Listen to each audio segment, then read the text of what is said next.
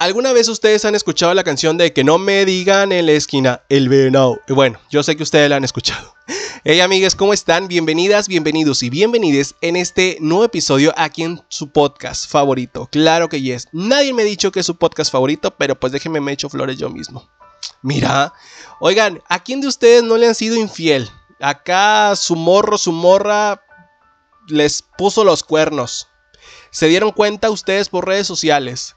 Les dijo algún familiar, algún amigo, alguna amiga, algún vecino, les está diciendo, oye, ¿sabes qué? Tu morro, tu morra te está haciendo infiel.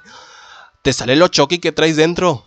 Se te voltea la cabeza como la del exorcismo, te crecen los pelos como la del Aaron. Bueno, la cara de Chucky ya la tengo. Los pelos como la del Aro ya los tengo. Me da un calambre y hijo, esto parezco la del exorcismo. Pero bueno, ese ya es otro tema. De, de mí no vamos a estar hablando.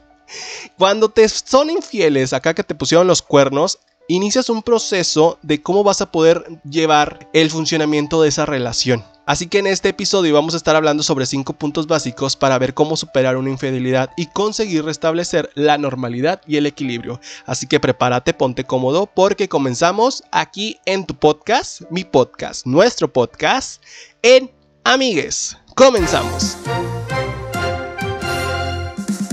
Las opiniones aquí expresadas son de entera responsabilidad de quienes proporcionan la información y no representan las opiniones para afectar a terceros. Bienvenidos al podcast En Amigues.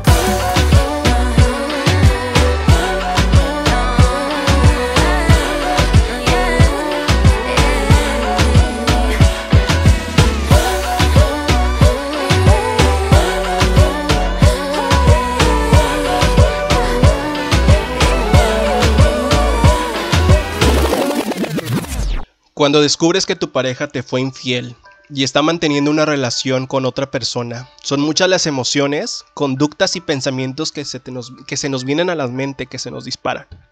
La traición, la rabia, el dolor, la tristeza, la desconfianza, dudas de ti mismo si...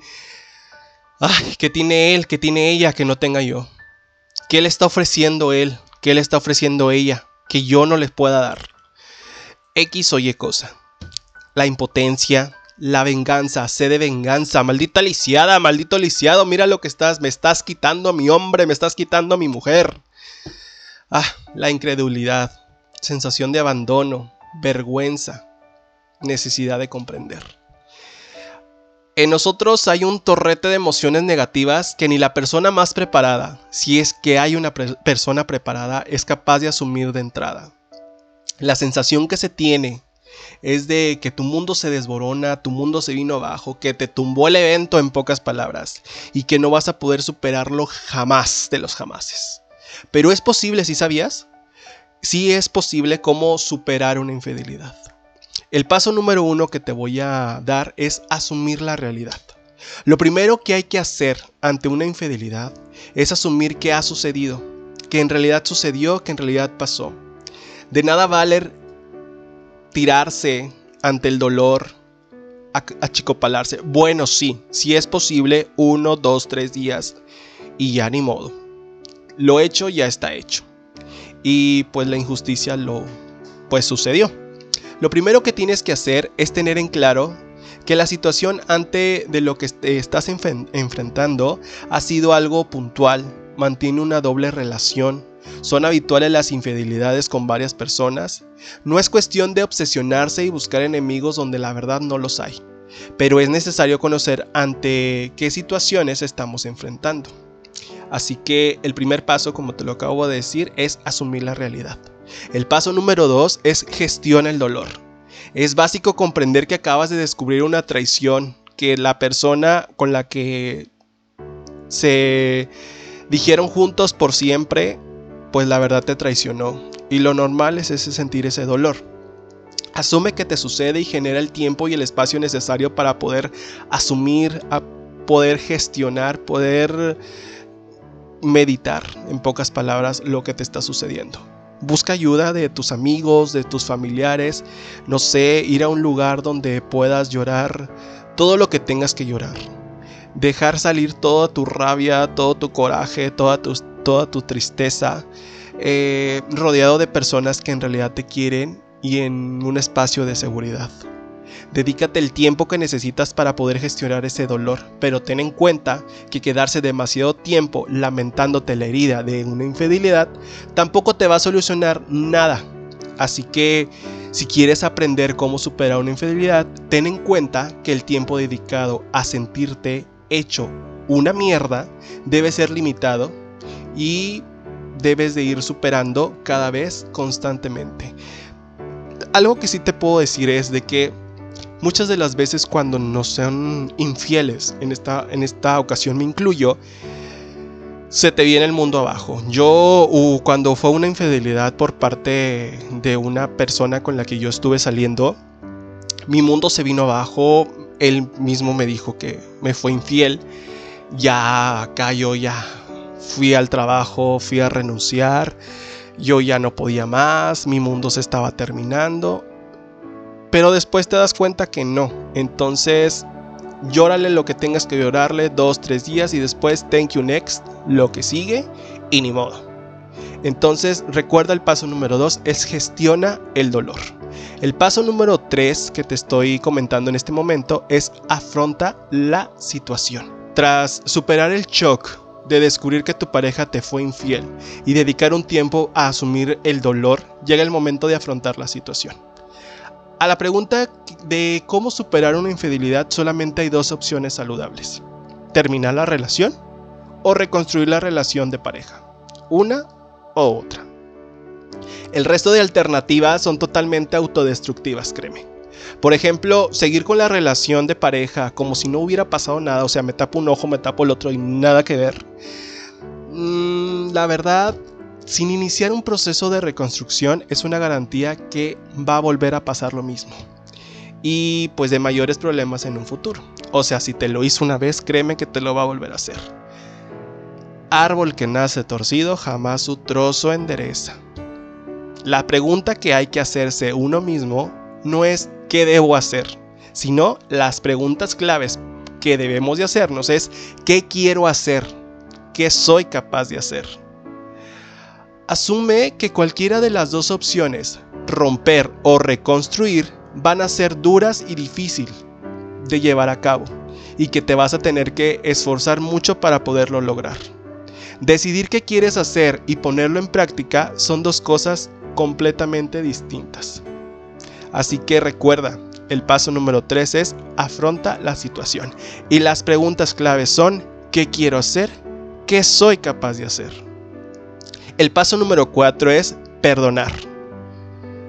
Eh, recomiendo que hagas un alto aquí en este momento y ponerte a pensar que es muy bueno también saber perdonar. No siempre es necesario el llevarnos todo eso cargando en nuestra maleta. También es bueno saber perdonar. Es necesario el perdonar para poder superar una, infidelidad. Perdonar no quiere decir optar por seguir con la relación. Incluso cuando tu decisión sea dejar la relación, lo más saludable para ti mismo es ser capaz de perdonar a la persona que te ha hecho daño. Así que en lo personal, fíjense que yo, este, yo perdonaba, mm, pero me lo quedaba guardado todavía. Entonces no perdonaba al 100%. Entonces perdona, asimila lo que sucedió y si en este caso tú crees que es mejor terminar la relación por salud emocional, mental, termínalo. Créeme que es la mejor opción. Recuerda el paso número 4 que es perdonar. Y el paso número 5, y que en realidad ya es el, último, te comento que es poner en práctica la decisión que has tomado. Sin lugar a dudas, el paso más difícil de todos es el tiempo que vas a necesitar para que nunca estemos preparados. Que en realidad nunca estamos preparados. Eh, en este caso voy a centrarme en la opción de seguir con la relación. Porque las dificultades psicológicas pues, no se supone. En el caso de dejar la relación, los problemas a los que te enfrentas son más operativos dónde vivir, cómo actuar con los hijos, cómo repartir los bienes comunes, etc. En el caso de decidir seguir juntos, es necesario abrir un proceso de reconstrucción de la relación de pareja. Esta construcción, reconstrucción mejor dicho, se tiene que basar en dos pilares claves y necesarios, que son qué hay que cambiar para mejorar la relación y recuperar la confianza y la normalidad. ¿Qué hay que cambiar para mejorar la relación? Recuerden. Porque una infidelidad no es un problema, sino un síntoma de algo que no estaba funcionando bien. Una infidelidad no sucede si todo funciona bien y será necesario revisar qué aspectos de la relación de pareja son disfuncionales para que haya acabado de esta situación. El objetivo de revisar qué funcionaba mal en la relación no es para buscar culpables, ni expirar pecados, ni decir, sabes que tú fuiste el de la culpa, yo fui el de la culpa, bla, bla, bla. Sino para que una vez descubiertos los puntos débiles, se puedan cambiar y se pueda mejorar la relación. Recuerdan que el hablar al chile es lo mejor. El punto referente a no buscar culpables se hace especialmente importante si se desea recuperar la relación. Si se ha perdonado a la pareja y se decide continuar, es importante tener en cuenta que ante una dificultad es probable que echemos en cara nuestra pareja la infidelidad muchas de las ocasiones. Esta forma de comunicarnos con nuestra pareja puede conllevar un caminar en círculos constante. De forma que enlacemos la discusión tras discusión y la relación no llegue a salir en ese bucle, podemos, este, pues la verdad, siempre quedar como que mal. Esto se debe a que echar en cara es una forma de comunicación que provoca ir a la persona eh, a lo que nos dirigimos. Sé consciente de la influencia negativa de este modo de comunicar es un punto de partida para comenzar el camino hacia la recuperación de la confianza. Recuerda que recuperar la confianza a la pregunta de cómo superar una infidelidad salvando la relación de pareja, le sigue una pregunta aún más difícil de responder. ¿Cómo recuperar la confianza? Así que lo que te puedo decir es que vayas eh, posiblemente a una terapia de pareja muchas veces iniciando terapia individual con la persona engañada para luego incorporarlas a la pareja. Es una buena idea para iniciar un proceso de reconstrucción. Así que la persona eh, indicada en este caso de, de decir si estoy preparado para eh, superar una infidelidad está en ti mismo ya tú sabes si, ya tú sabes si tú aceptas darle una segunda oportunidad o finalizar la relación. Recuerda que muchas de las ocasiones hay mm, personas, en este caso mujeres y hombres, que ya son casados y dicen, es que no puedo dejarlo, no puedo dejarla porque tenemos algo en común, que son los hijos. Eh, a mi punto de vista, he tenido amigos que se han separado. Mm. Y algo que me aprendí, que, que supe o que en este caso comprendí, aprendí de una relación fallida de unos amigos fue no queremos que nuestro hijo crezca rodeado de unos papás que en realidad ya no se quieren, ya no se aman. Entonces el niño comprendió, el niño estaba en kinder y comprendió pues que papá y mamá ya no iban a estar juntos, pero pues que los iba a unir siempre él. Entonces ahorita el niño es el más feliz de la vida, sabe que papá y mamá no están juntos, que son unos amigos, porque siempre van a estar los dos juntos para él. Pero qué mejor que piensen así para que no vea el niño en un futuro que papá y mamá siempre estuvieron peleando. Muchas de las ocasiones decían, o que he escuchado que dicen, es que no me puedo separar por el niño. No me puedo separar por la niña. O X o Y. Pero sabes que también el niño va a crecer en su momento, la niña va a crecer en su momento. Y pues va a ver que en realidad ustedes no son felices. Y va a crecer rodeado de algo así. Entonces, recuerda que también antes de pensar en tu hijo, en tu hija, también tienes que pensar en tu felicidad. Y si tú eres feliz, créeme que tu hijo y tu hija van a ser felices. Así que si tú ahorita estás pasando por una infidelidad, recuerda estos puntos, piénsalo, asimílalo. Si es momento de cerrar ciclos, si es momento de estar solo un momento, si es momento de darle una segunda oportunidad, haz lo que ti creas que sea conveniente, pero sobre todo, este, te recomiendo que, bueno, en este caso no me gusta recomendar porque siempre doy consejos y me quedo sin ellos, pero lo que yo sí te puedo decir es, piénsalo dos, tres veces y si tú crees que es, apunta todo lo que es bueno, todo lo que es malo y si hay cosas más malas que buenas, tú tienes la decisión de de decir si seguir o quedarte. Amigues, síganme en todas mis redes sociales, como en Facebook, como en Instagram, como en TikTok, como en como soy Wens.